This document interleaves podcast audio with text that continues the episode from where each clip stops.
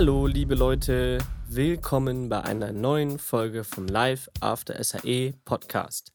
Ich bin wieder im sonnigen Bochum, aber diese Folge mache ich nicht allein. Mit dabei, wie immer, mein Co-Host Glenn Scheele. Hi Glenn. Hallo liebe Leute zusammen, ich grüße euch. Danke für die Einleitung, Kurt. Und unser heutiger Gast ist die Marina Hahn. Hi Marina, wie geht's? Hi, gut, gut, soweit. Cool, schön, dass du da bist. Ähm, vorneweg, Marina ist 3D-Artist, kommt auch von der SAE. Von welcher eigentlich, wenn ich fragen darf? Das konnte ich nicht rausfinden. Äh, aus Köln. Aus Köln auch, okay, super. Und äh, vorneweg äh, lassen wir uns einfach die Gäste immer selber eine kleine Einleitung äh, sprechen. Und wir haben drei standardisierte Fragen. Und zwar, wer bist du, was machst du und warum machst du das, was du jetzt gerade machst? Ja gut, äh, ich bin Marina Hahn, 29. Ja, habe äh, angefangen bei der SAE Game Art zu studieren. Habe da meinen Bachelor gemacht. Bin da über Umwege hingekommen, habe äh, angefangen früher in Richtung, ich wollte irgendwie was Kreatives machen. Habe äh, mein Fachabi in Gestaltung gemacht. Habe dann mich an Informatik probiert, habe es dann lieber gelassen. Verständlich. Bin dann, ähm, habe dann eine Ausbildung als Mediendesigner quasi gemacht und ähm, habe dann das SAE entdeckt und habe gedacht, dann versuche ich den zweiten Anlauf, da es ja über Programmieren nicht so mein Ding war, über den Artbereich dann. Habe dann beim SAE studiert, ähm, war da auch relativ lange noch als Supervisor und Dozent tätig im Animations- und Rigging-Bereich und habe dann meinen ersten Job gekriegt im Games-Bereich bei äh, Flying Sheep Studios in Köln, ähm, wo ich dann hauptsächlich ähm, HTML5 Games, Browser Games gemacht habe. Da mehr so als Generalist am Anfang und dann Okay. später mehr spezialisiert hauptsächlich auf Charakter. Da gehen wir gleich auch nochmal ausführlich drauf ein. Mhm. Genau. Und ähm, Und warum machst du das alles? Was ist der Drive dahinter? Wie kommst du da so hin? der Drive Games zu machen ähm, ist tatsächlich, ich habe früher eigentlich gar nicht so viel gespielt, aber trotzdem gerne gespielt und hatte dann äh, mir eines, das war lustigerweise in den Osterferien, ähm, habe ich mir, wollte ich unbedingt Final Fantasy 13 spielen, weil ich hatte 10 gespielt und dann hatte Geil. ich 12 angefangen, das war irgendwie nicht, also das habe ich gleich wieder gelassen. Und dann kam 13 und dann habe ich mir dafür extra die Xbox gekauft und habe das durchgesuchtet und habe gedacht, das, das sieht so cool aus, Mhm. die Landschaften, das war so richtig, da habe ich nur so gedacht, boah, sowas willst du auch gerne machen. Und ja, das war so der Ansporn. So, dann habe ich überlegt, wie, wie heißt eigentlich der Beruf, der das macht? Und dann habe ich mich damit auseinandergesetzt und ja, kam eins zum anderen. Passt ja, wenn du vorher eine Ausbildung als äh, Mediengestalterin gemacht hast, dann hast du ja schon mal so einen All-Around-Umschlag irgendwie mitbekommen. Da machst du auch Ton, ich glaube ein bisschen Cross-Media, Video und hast du nicht gesehen. Und jetzt hast du dich dann nochmal spezialisiert an der SAE und dann richtig Game Design gelernt. Genau, also ich hatte da einen anderen ähm, Lehrgang als Mediendesigner. Also es gibt einmal das, was du beschrieben hast, und ich hatte aber Grafik und Objektdesign. Das heißt, wir hatten da viel ähm, quasi Verpackungsdesign, aber auch relativ viel 3D. Und dann hat mich das schon ein bisschen so dahingeschoben. Also 3D hat auch echt Spaß gemacht und so. Also erstmal äh, finde ich schon mal cool, erstmal noch jemand kennenzulernen. Du bist wahrscheinlich die einzige Person, die ich noch kenne, außer meinen alten Klassenkameraden, die auch ein Fachabi Gestaltung gemacht haben. Ja, Glenn, du hörst richtig. Ich habe mal Gestaltung gemacht. Ich habe mal ein bisschen Was? Kunst gemacht. Das Ja, wusste ich dann auch noch nicht, liebe Leute. Habe ich dann aber wieder sein lassen, weil ich nicht der größte Künstler bin. Das Abi habe ich trotzdem irgendwie geschafft, habe mich dann für Ton entschieden. Marina, du ja anscheinend nicht. Du hast äh, das äh, erfolgreich weiterverfolgt bis hin zur SAE. Ähm, lass uns doch direkt mal nach dem Studium anfangen. Wie bist du denn zu deinem ersten Job gekommen? Wie hat sich das denn entwickelt? Äh, tatsächlich war das durch die SAE Workshow. Wow. falls ihr die kennt, die gibt's Ja. in, also in Köln hatten wir die einmal im Jahr. Da äh, haben die ein paar Leute aus der Branche halt eingeladen. Und da war Flying Sheep auch dabei. Und da tatsächlich war ich ein Jahrgang zu spät, weil äh, eigentlich wäre ich im Jahrgang davor dran gewesen. Aber da ich ja noch ähm, ja, als Supervisor und Dozent da war, meint der Lukas, hier hau raus. Geht klar, kannst du machen. Dann war zum Glück, äh, waren die da und denen hat es gefallen und dann habe ich mich da beworben, ja. Ah, guck mal. Ist doch aber, ist aber Chance, äh, Chance gehabt und, und genutzt. Genau. Das würde mich nämlich mal interessieren. Äh, Wie sah, sah dann so deine Arbeit bei Flying Sheep Studios aus? Das ist ja nicht irgendein Studio. Ähm, Kunden sind, habe ich gesehen, Super RTL, Togo, DreamWorks, alles Namen, die man kennt. äh, sitzen auch in Köln vor der Gamescom Location, ähm, haben schon über 150 Spiele rausgebracht. Ähm, jetzt kommst du da hin und triffst diese Firma. Wie Ja. bist du dann da in Kontakt gekommen oder vielmehr, wie bist du da reingekommen? Wie ging das los? Also jetzt nochmal, also die, die Workshow, das war ja einfach, man hat so seine Projekte vorgestellt. Ich hatte da das Projekt von, ähm, ich weiß gar nicht, ob ich das äh, Bachelorprojekt oder das äh, Diplomaprojekt gezeigt habe, auf jeden Fall eins von denen.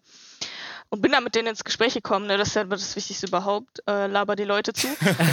genau, und dann habe ich mich, wie gesagt, ähm, meinten die ja, bewerb dich gerne, die suchen gerade ähm, und habe dann als, ähm, habe ich als Praktikant angefangen? Ich glaube, ich habe als Praktikant angefangen, die ersten drei Monate. Ja, also ich meine, das, äh, wie gesagt, erstmal Generalist, das heißt, du hast alles gemacht, von Environment bis Character. Mein erstes Projekt war das Alvin 3D Ball oder so hieß das. Ich bin mir nicht mehr sicher, wie es hieß. Ähm, auf jeden Fall ist es oft so, dass man relativ viel halt an einem Spiel macht und alles, was 3D war in dem Spiel, habe äh, ich dann umgesetzt. Und da ja wirklich relativ viele kleine Spiele umgesetzt werden, das sind ja immer Titel Ja, ich gesehen, passend ja. zu Serien quasi, die dann gerade laufen. Da kriegt man dann alle zwei der Ach, cool, Wochen halt okay. ein neues Projekt. Okay, das hast du für ein Jahr gemacht und dann hast du auch gesagt, ich hau jetzt in den Sack, ich mache was Neues, was Genau. anderes. äh, wie kam es dazu? Ja, tatsächlich äh, war das nicht ganz freiwillig. Ach so, okay. Äh, darauf gehe ich jetzt, glaube ich, nicht weiter ein. Auf jeden Fall musste ich mich erstmal umorientieren. War dann, ja, so, das erste Mal dann wieder was Neues suchen, ist dann wieder so, ah, boah. Und dann hatte ich einen Kumpel von mir, der äh, auch vorher bei Flying Sheep war, der hatte sich halt bei Harvison beworben und hat dann gesagt, boah, voll cooler Laden. Ähm, Cool. Wirb dich doch da auch. So, und dann habe ich mich auch da beworben und dann sind wir quasi zu zweit zur Harvision gewechselt. Ähm, Okay. Ich nur dann zwei Monate später. Und da warst du dann von und- 2018 bis ja. 19, also auch für ein Jahr. Ähm, was ist ein Äh, HH? nee, zweieinhalb Jahre tatsächlich. Zweieinhalb? Der Witz ist, dass das, Haben was danach kommt, 3D People, gehört auch zur H-Vision. Ah, alle miteinander verknüpft. Das ist ein. Ja, genau. Genau, was ist das für eine Firma? Ähm, was passiert da ähm, und was hast du dann da gemacht? Äh, das ist eine Firma für Architekturvisualisierung. Also tatsächlich sind da, also es ist ein Architekturbüro, einmal Visualisierung und einmal 3D People. Und ich war halt äh, bei der Visualisierung, habe aber nicht Gebäude visualisiert, wie jetzt zum Beispiel äh, mein Kollege, sondern ich habe Charakter gemacht. Das heißt, die hatten dann relativ große Scanrig für fotogrammetrische Aufnahmen von Menschen. Und dann ist da einmal im Monat kam ein Model vorbei, hat sich in einer Million Posen fotografieren lassen und die werden dann aufbereitet ähm, in ZBrush und dann ähm, quasi als mehr oder weniger Low-Poly-Version fürs Rendering zur Verfügung gestellt, damit dann die Visualisierungen halt lebendiger aussehen. Das würde mich interessieren. Ist das, ich stelle mir das gerade vor, äh, ist das wie so ein großer Greenscreen? Man, das Model hat dann so einen Spezialanzug an und wird dann ausgelesen, oder? Nee, das ist, ähm, also man will genau die, die Person, genau wie sie da ist, mit dem Outfit in dieser Pose haben. Ah, Für, für das Rendering dann. Das heißt, wir hat, also das Model hat verschiedene Outfits angezogen immer wieder und wir haben verschiedene Posen nachgespielt, die halt passen zu dem, was sie so visualisieren, machen halt viel Bürokram, aber auch Freizeit draußen, in Freizeitklamotten und sowas. krass, krass, krass, krass. Okay, ich habe das vielleicht war ich völlig auf der falschen Spur. Aber klingt ja auch sehr, sehr technisch, sehr interessant. Ja, tatsächlich ist das, was du meinst, noch ein Zusatz, den wir dann später gemacht haben mit den Animated People. Ne? Also Ach, das habt ihr auch gemacht. Die einen sind die cool. Post, also die halt still, gar nicht mehr animierbar sind quasi. Und die anderen, wo man dann so Mocap-Anzug ankriegt, Mhm. ähm, um die Animationen aufzunehmen. Dann, dann haben die so eine Art, es ist nicht Greenscreen, aber es ist halt so ein Anzug mit Triggern, wo die Animationen aufgenommen werden. Und dafür macht man dann einen ganz speziellen Scan in T-Pose. Okay, ja, das kennt man ja von irgendwelchen Instagram- oder YouTube-Videos, äh, wenn man diese Behind-the-Scenes sieht, wie dann die Stuntmänner irgendwie an Genau. Seilen durch einen Greenscreen gezogen werden und dann siehst du später, wie es im Spiel implementiert wird. Super spannend. Ach Exakt. cool, okay. Das ist wirklich, das ist cool. Du hast ja in dem Zusammenhang bei 3D People auch ähm, auf einer Renderfarm gearbeitet. So steht das zumindest auf LinkedIn. Äh, Was ist denn so eine Renderfarm und wie stelle ich mir das vor? Kannst du da was drüber erzählen? Ja, genau. Also 3D People ist quasi ähm, dann die Abteilung, die hauptsächlich die Figuren macht. Die ist halt äh, abgekapselt ein bisschen von, äh, von H-Vision. Und da, ja, das ist quasi die Spezialabteilung nur für People, wo wir dann auch die äh, drüber verkauft haben, dann über den 3D People Store. Da kann man Ach, die. Figuren kaufen. Also quasi, quasi eine Tochterfirma davon. ja, genau, quasi. Scheint aber ganz schön groß zu sein, wenn man dann noch Tochterfirmen hat. Dafür ist natürlich schon sehr beeindruckend. Jetzt hast du aber einen Schritt gemacht, den Glenn zum Beispiel auch gemacht hat, äh, den ich auch in der Vergangenheit gemacht habe und hast gesagt, pass auf, ich mache mich selbstständig. Mhm. Ähm, erzähl doch mal was drüber. Also was, wie, wie ist, wie kam der Schritt? Äh, warum machst du das, was du jetzt machst? Das ist, äh, ist ja nur ein großer Schritt im Lebenslauf zu sagen, pass auf, nee, ich mache mich selbstständig. Wie kam es dazu? Ähm, also eigentlich wollte ich schon, also ich wusste schon während der SAE-Zeit, dass ich mich eigentlich gerne selbstständig machen will, also eine eigene Spielefirma gründen will. Aus dem Punkt heraus, dass es tatsächlich relativ wenig Spielestudios in Deutschland gibt, die Spiele machen, die ich gerne machen will. Also Deutschland ist ja eher bekannt für Simulationen, Strategie, Handy. Strategie, genau. Ähm, eher sowas und ich wollte halt gerne äh, Rollenspiele machen. Am liebsten noch in Richtung japanischen Stil, aber das haben wir jetzt am Ende doch nicht gemacht. Aber Fantasy, Fantasy-Rollenspiele. Und ähm, ja, deswegen hatte ich damals schon ähm, den Gedanken im Hinterkopf, ich will gerne irgendwann äh, mich selbstständig machen in, mit einer Firma. Hab halt noch die richtigen Leute gesucht, die äh, das mit mir machen, weil ich wollte es auf jeden Fall nicht alleine machen. Na klar. Ich weiß jetzt auch genau, warum jetzt, nachdem wir es gemacht haben. Ja, erzähl doch mal. Bin ich auch wirklich sehr froh darüber. Ähm, auf jeden Fall äh, habe ich dann die zwei richtigen bei H-Vision gefunden. Und ähm, ja, Ach, zwei Arbeitskollegen eins zum von dir. anderen. genau. Also zwei, cool. Und ihr habt dann gesagt, äh, tschüss HH-Vision und jetzt äh, Black Cave und los geht's. Exakt, ja. Ja, genau, muss man nochmal nennen. Äh, Black Cave Entertainment äh, heißt der Schuppen. Genau. Äh, kommt auch in die Shownotes und dann könnt ihr euch das äh, alles mal angucken. Äh, super gut. Genau, schaut's euch, schaut's euch an. Ja, finde ich einen extrem mutigen Schritt. Äh, Man muss ja vielleicht auch mal, um den Hintergrund ein bisschen aufzuräumen, sagen, du kommst jetzt äh, von einer Festanstellung, glaube ich, und hast dann erstmal beschlossen, dich selbstständig zu machen. Und äh, das war im Ja. Dezember 2020. Ähm, also in der Corona-Zeit. Ich habe mich ähm, im Februar 2020 selbstständig gemacht, also da, wo es gerade angefangen hat. Und ähm, ich muss sagen, mir hat es eigentlich gut getan. Ich hatte erst ein bisschen Panik, wie viele, glaube ich, in der Industrie. Mhm. Aber ich konnte zum Beispiel ähm, ganz viel im Hintergrund entwerfen, wie zum Beispiel zwei Homepages, mir ein Rechnungssystem überlegen, das muss man ja alles als Selbstständiger machen, mit meinem Steuerberater ein bisschen quatschen und ganz viel Behind the Scenes machen. Ähm, wie hast denn du so die Zeit genutzt? Mhm. Wie ging es denn bei dir los? Weil viele Studenten werden nach der SAE-Zeit auch in die Selbstständigkeit geworfen. Und vielleicht kannst du ja mal ein paar Einblicke geben, was man da so beachten muss. Ob das was für jeden ist. Also es ist unheimlich, also mal ganz davon abgesehen von der eigenen Selbstständigkeit, ist eine Firma bürokratischer Albtraum. Ja, Also es absolut. ist unheimlich schwierig. Also es hat uns so viel Zeit gekostet. Die ganzen bürokratischen Sachen, Notar und so weiter. Mhm. Also da war der, das persönliche Selbstständigwerden ist nicht das Problem. Ne? Also ich meine, du bist einfach selbstständig, meldest dich beim Finanzamt hier, ich bin Ja, genau. Dann kommt drauf an, was du machst. Machst du noch ein Gewerbe, das geht auch noch schnell. Aber sobald du versuchst, eine UG zu werden oder GmbH, dann, dann geht der richtige bürokratische Albtraum los, weil dann brauchst du halt einen Notar und du brauchst einen Gesellschaftsvertrag und du brauchst einen Handelsregistereintrag und die wollen auch alle Geld sehen und Ja, äh, ja, okay. Also ich habe letztens mit einem Kollegen geredet, sehr interessant, der hat eine GmbH gegründet und ist darauf Papa geworden und er meinte so, ey, vom, vom bürokratischen Aufwand, äh, also wenn du in Deutschland ein Kind kriegst, kannst du auch eine GmbH gründen. Allein die Mhm. ganzen Urkunden, die ganzen Nachweise, alles, was du brauchst, ist auf Augenhöhe. Aber ja, es Ja, ist es ein war- Albtraum. Es ist wirklich viel zu viel. also es war sehr zeitfressend. Also das sollte, also das ist vielleicht ein Tipp. Nimmt euch da mindestens zwei Monate für. Oh Gott, ja. Also zwei Monate mindestens gehen verloren von der Zeit, die du eigentlich fürs Spiel benutzen wolltest. Ja, tatsächlich ist der Lockdown für uns jetzt nicht unbedingt ein Ja. Nachteil, weil äh, es für uns keinen Unterschied macht, ob gerade Lockdown ist oder nicht, weil wir hätten sowieso im Homeoffice alle ge gesessen und im Homeoffice gearbeitet. Also für die reine Produktion des Spiels macht es für uns wirklich überhaupt gar keinen Unterschied Okay. Tatsächlich. Ähm, das Einzige, was halt ein bisschen verloren geht, ist so das Networking, ne? Also in der Ja, Branche, auf. Events und so weiter. Das und äh, also das könnte sich dann jetzt als negativ Mhm. erweisen, ähm, wenn so die Veranstaltungen kommen, wo eigentlich auch Kunden da wären, ne? Hier Gamescom Ja, ja. Im Moment, ja, im Moment soll es so halb-halb werden, aber irgendwie bei der jetzigen Situation bin ich mir nicht so sicher. Ja, total. Ähm, Bei dem Thema zum Beispiel habe ich auch gemerkt, es ist total Ja. wichtig, gerade als Selbstständiger ähm, oder auch als UG, seine Online-Präsenz auszubauen. Also zum Beispiel eine Homepage zu haben, die intakt ist. Ähm, eure ist zum Beispiel noch in the making gerade, ähm, aber ist ja auch Mhm. komplett frisch. Dauert auch, oder einen Instagram-Account zu haben, der irgendwie attraktiv ist. Ähm, wie siehst du das? Wie Ja. wichtig ist das gerade? Es ist wirklich sehr wichtig. Ähm, wir haben ja auch relativ früh schon angefangen damit jetzt. Teilweise werden wir ein paar Sachen wieder ändern, weil wir sind da ja nicht blauäugig dran gegangen, aber halt so unerfahren ein bisschen.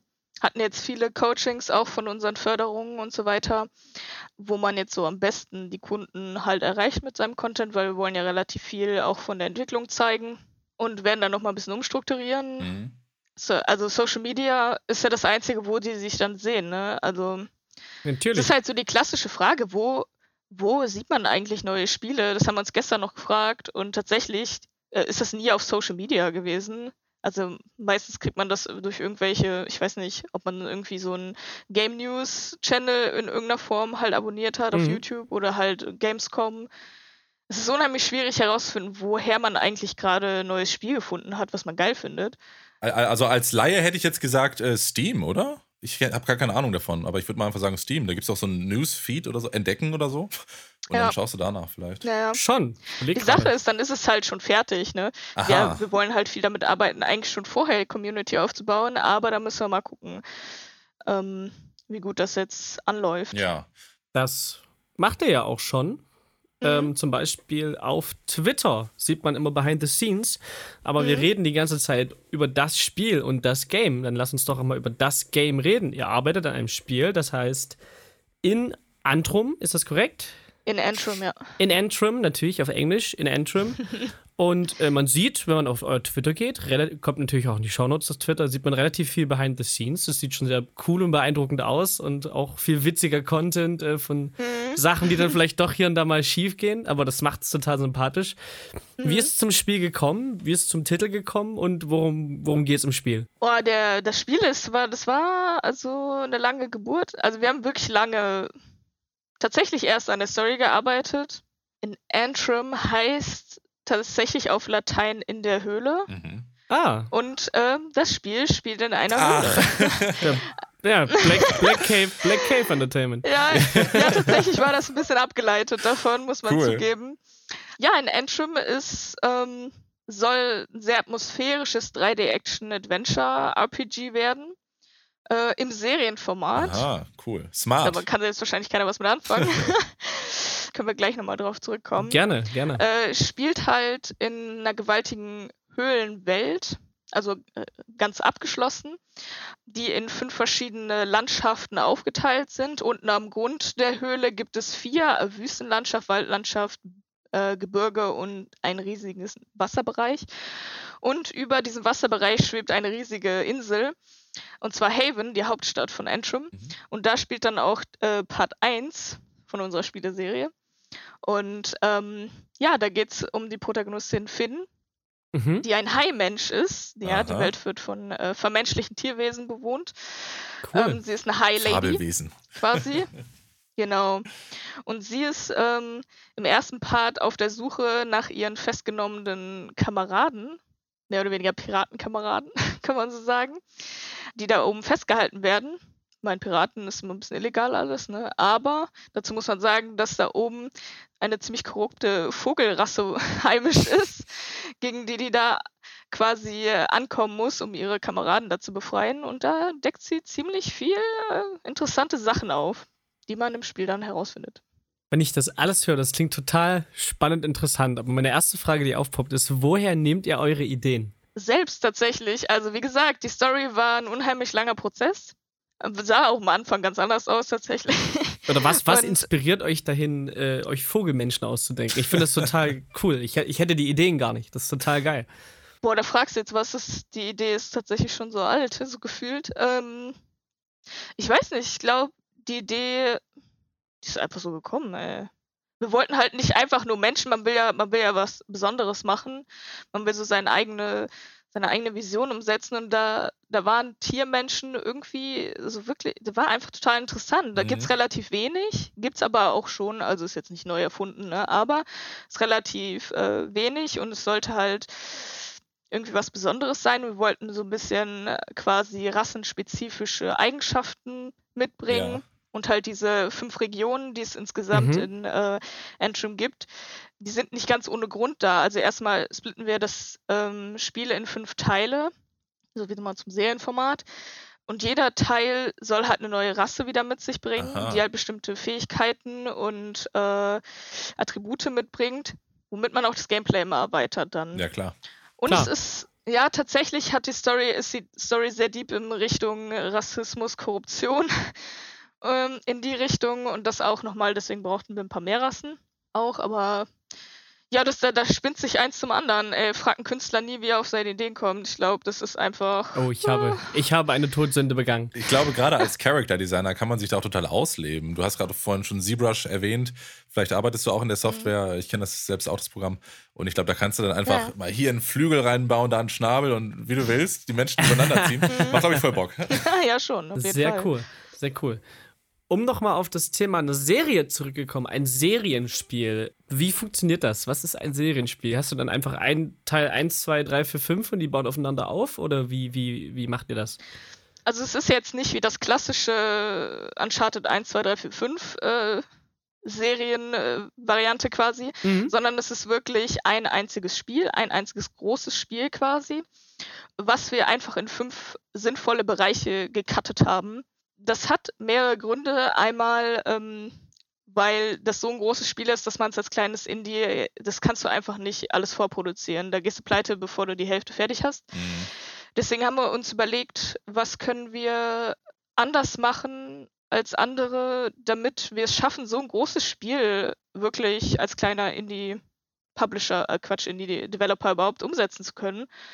Und da sind wir dann auf dieses Serienformat gekommen. Also die Idee halt, das ganze Spiel in fünf Teile aufzusplitten und immer quasi halbjährlich einen neuen Part rauszuhauen, sodass du quasi die ganze Entwicklungszeit, also normal wäre die Entwicklungszeit dann zwei, zweieinhalb Jahre, drei Jahre, dass der Spieler kriegt schon frühzeitig Content, kann immer einen Teil spielen, wartet dann ein halbes Jahr und kriegt dann den nächsten Part quasi. Es ist wie, es ist, es soll eigentlich wie eine Serie sein. Ich ja. meine, das ist wie eine, wie eine Staffel quasi mit fünf Folgen, nur dass es halt nicht jede Woche eine neue Folge gibt, sondern nur alle halbe Jahre Na, eine neue Folge. Das ist ja auch aus Marketing-Sicht total smart eigentlich, ne? weil du die Leute echt reinziehen kannst in deine Story. Ja, also es soll natürlich auch dem Kunden was bringen. Ne? Ich meine, der hat ja ähm, dann alle halbe Jahre einen neuen Teil zu spielen. Man hat so ja, es gibt immer wieder was Neues. Du musst nicht so lange auf den nächsten Teil warten, auch wenn dann die Teile an sich nicht so lang sind. Plan so fünf bis acht Stunden pro, pro Teil. Och, ist doch schon mal ähm, was. Wenn man ne? alles spielt quasi, so jeden Winkel, jede Sidequest, alles zusammen. Und es, wir wollen es auch so machen, ab dem ersten Teil, wenn wir den halt äh, released haben, dass wenn halt wirklich Kritik kommt von der Community, dass das und das, es geht einfach gar nicht oder so, dass wir das dann auch umsetzen wollen äh, in den nächsten Teilen, weil dann können wir das noch, Stimmt. weil wir sind ja dann noch mitten in der Produktion. Das heißt, wir können äh, aktiv Feedback wirklich äh, in den Entwicklungsprozess einbinden und damit halt das Beste für den Kunden halt rausholen. Super das stark. Ist ja irgendwie auch, ja. ist ja eben auch ein Vorteil, dass man halt auch wahrscheinlich nicht Patch nach Patch nach Patch machen muss, wenn das Spiel dann nicht gut angenommen genau. wird, sondern in der nächsten Version macht man es einfach besser. Mhm. Das ist cool. Habt ihr dann äh, auf einer Business-Seite, plant ihr dann, habt ihr so, so ein Abo-Modell oder kauft man sich einfach immer einen Teil nach oder was ist da euer Plan? Ja, es ist so, ähm, wir wollen erstmal auf Steam, ganz äh, normal mit dem ersten Teil. Mhm. Es ist ein bisschen schwierig, also es soll halt, ähm, man kann theoretisch jeden Teil nacheinander dazu kaufen. Wir wollen aber auch gerne eine Kickstarter-Kampagne ähm, wahrscheinlich im Oktober starten und da kann man dann theoretisch auch schon das ganze, das komplette Spiel vorbestellen quasi und dann kriegst du halt bei Release ja. dann den nächsten Teil immer wieder. Es ist dann immer, also es soll auch ein paar Modelle geben, dass du sagen kannst, wenn du den ersten kaufst, aber ich glaube, das ist beim ersten noch nicht so so arg relevant, ähm, weil wir wollen eigentlich dem Kunden auch die Möglichkeit bieten, ey, spiel den ersten Teil, der ist ja dann auch nicht so teuer wie ein Vollpreistitel, mhm. ne, sondern ist ja quasi nur ein Fünftel davon. Ähm, und wenn du das geil findest, dann bestell dir alle vier noch hinterher. Ja, klar. Für weniger, ne? Also, dass du halt auch so ein Abo-Paket hast, wo, wo es dann günstiger ist, wenn du alle auf einmal bestellst, zum Beispiel. Ähm, Super cool. Ja, so in die Richtung. Wenn ihr jetzt, wenn du jetzt sagst, ähm, ihr wollt auch auf, ähm, das, auf das konstruktive Feedback von euren Spielern, Kunden, wie auch immer man sie nennen mag, eingehen, wie, Mhm. wie sieht denn das aus? Ihr seid ja zu dritt bei euch. Und wie ist da so Genau. die Arbeitsaufteilung? Wer ist wofür zuständig? Habt ihr da schon was festgelegt? Ja, ja, also ähm, es ist so, dass äh, der Felix zum Beispiel bei uns, der ist fürs Environment zuständig. Äh, hauptsächlich, also hauptsächlich Environment, alle, was man so sieht an Umgebung quasi. Der Dominik ist der Programmierer, der ist hauptsächlich für den ganzen Programmierkram zuständig. Und ich bin hauptsächlich für die Charaktere und Animationen zuständig, plus dann noch ein bisschen mehr Business, weil ich ja Geschäftsführerin bin noch Ja, genau. zusätzlich. Und der Rest ist halt eigentlich immer so eine Teamgeschichte. Cool, Ne? Also ja. Game Design, Level Design. Das ist dann immer abgesprochen, also wir machen das alles relativ viel zusammen und dann setzt es halt noch einer um. Sehr coole Aufteilung. Ich habe noch eine Frage, ähm, bevor wir auch schon gegen das Ende der Episode kommen. Und zwar hast du vorhin erwähnt, dass ihr ja auch eine Unterstützung bekommen habt. Ähm, Wie zum Beispiel auch unsere Freunde von Flowing Motion aus der dritten Episode oder Geeky Film. Flowing Motion kennst du auch, habe ich gesehen, ne? Die folgen dir zumindest. Ja. ja, die sind mit Ach, uns cool. auch gerade in der. Förderung. Ah, ja, genau. Habe ich doch richtig gesehen. Vielleicht kannst du noch mal erklären, wie man an so ein Stipendium kommt, wie das funktioniert. Das scheint ja echt so ein Ding zu sein in der Gründerszene. Ähm, was sind so die Voraussetzungen, die man erfüllen muss? Wahrscheinlich auch so ein Businessplan, der dazu gehört. Ähm, wie geht man daran? Äh, ja, also wir haben ja jetzt, äh, wir haben das Gründerstipendium und das Mediengründerzentrum Stipendium. Ähm, Thema Also das Bürokratie. Gründerstipendium, ja, das Gründerstipendium ist für, das ist tatsächlich für alle, die gründen. Das ist jetzt nicht spezifisch auf Medien oder so. Deswegen ist es auch für Games relativ schwer reinzukommen. Also wir haben auch drei Anläufe gebraucht, damit denen das innovativ genug ist. Es ist halt unheimlich schwierig, mit Spielen innovativ zu sein oder mit Filmen. Ne? Also ich Ja, meine, man erfindet ja das Rad nicht neu. Und ähm, die Story ist bei denen keine Innovation. Also da muss schon, da war bei uns tatsächlich der Serien, das Serienformat zum Glück innovativ genug. Ich wollte nämlich schon fragen, was war denn dann eure Innovation? Aber das Serienformat, das, sag mal, kenne ich auch noch nicht von Spielen. Also das ist auch innovativ, ohne Frage. Ja, also es gibt teilweise im Ansatz schon ähnlich, aber so wie wir es gemacht haben, jetzt eigentlich wirklich noch, also kenne ich jetzt auch keins. Also, aber es gibt ähnliches, wo, wo halt äh, Mhm. quasi, aber das sind dann meist ein bisschen andere Genres, äh, so, so Point-and-Click-Story-Geschichten, wie Telltale Games mit äh, The Walking Dead oder so. Ja, ja. Da gibt es sowas sehr ähnlich. Aber da ist es ja wirklich mehr Serie als Spiel, ne? Und bei uns wirklich Spiel. Mhm. Und ja, also wie gesagt, also beim Gründerstipendium muss man unheimlich innovativ sein. Du hast einen 5-Minuten-Pitch, wo du alles unterbringen musst und ähm, da muss man, glaube ich, Glück haben. Ach, heftig. Weil da sitzen Leute, die haben einfach überhaupt Klar. keine Ahnung von dem, was du da machst und du musst es denen einfach gut oh verkaufen. Gott, okay. So. Und beim Mediengründerzentrum war es so, da musstest du ähm, einen Businessplan schreiben und auch da gab es dann nochmal so ein Drei-Minuten-Pitching. Wenn du in die nähere Auswahl gekommen bist mit dem Businessplan, dann hast du dich quasi nochmal live präsentiert vor den Leuten, beziehungsweise bei uns lief ja alles über, über Zoom dann schon. Ähm, und ja, tatsächlich wissen wir da jetzt nicht genau, woran es lag. Es war, also es hat ihnen einfach gefallen. Die Idee war anscheinend gut äh, für die und wir konnten es gut verkaufen und so haben wir es dann Sehr gekriegt. cool. Aber äh, also freut uns auf jeden Fall, dass das alles geklappt hat. Wenn ich jetzt Game-Student bin und gerade mit meinem Studium fertig bin, überlege mich selbstständig zu machen oder überhaupt erstmal einen Weg in, die, in eine Karriere zu finden, was wäre denn dein Tipp für neue Abgänge? Boah, Portfolio, ey. Haut eine geile Szene raus. Das ist so wichtig. Einzelne Assets interessiert keine Sau. Du musst zeigen, dass du eine ganze Szene bauen kannst. Das ist das Konkreteste, was wir je von einem, von einem, von einem Gamer gehabt haben. Aber äh, cool, dass es mal einer sagt, dass mal einer sagt, wirklich, das ist es. Da, da, das musst du liefern. Und wenn das klappt, dann geht's. Sehr schön, sehr schön. Ja, ja tatsächlich äh, hatte ich da mal einen Kumpel, der auch beim SAE war. Ähm, der hat es nämlich genauso nach, äh, zu Crytek geschafft. Ne? Der hat eine geile Szene gemacht. Die war halt Mega. wirklich, da hat alles gestimmt. Die Assets waren nice, die Szene war nice. Es war, ich weiß gar nicht, ob er Unreal oder CryEngine benutzt hat. Auf jeden Fall, ähm, du musst einfach zeigen, dass du den ganzen, den ganzen Workflow kannst. Ja, ja. Bis, bis in die Engine und dass es in der Engine geil aussieht. Und dann ist es, glaube ich, auch nicht das Problem. Sehr cool. finden. Guck mal, das ist doch gute Aussichten. Wie kann man dich denn erreichen, wenn es jetzt äh, Studenten oder andere Interessenten gibt, die sagen, hey Marina, ich habe noch ein paar Fragen. Wo kann Mhm. man dich oder euch erreichen? Ja, gerne über äh, LinkedIn zum Beispiel oder Social Media.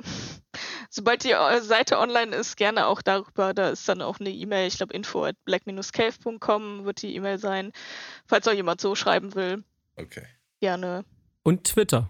Ja, ansonsten, ich glaube, LinkedIn ist, glaube ich, das einfachste. Oder Social Media. Kommt Ja. natürlich wie immer alles in die Shownotes. Ja, dann bedanken wir uns bei dir, bei dir Marina, dass du dir Zeit genommen hast. Ja, auch vielen auf jeden Dank. Fall Ja. sehr, ja, auch für uns, Glenn, wie immer, wenn wir nicht Audioleute da haben, also wieder mal sehr aufklärend. Wir haben wieder viel gelernt. Ich hoffe, ihr auch alle. Total. Und wir hören uns dann in zwei Wochen wieder. Vielen lieben Dank fürs Zuhören. Ja. Bis dann. Ciao. Tschüss.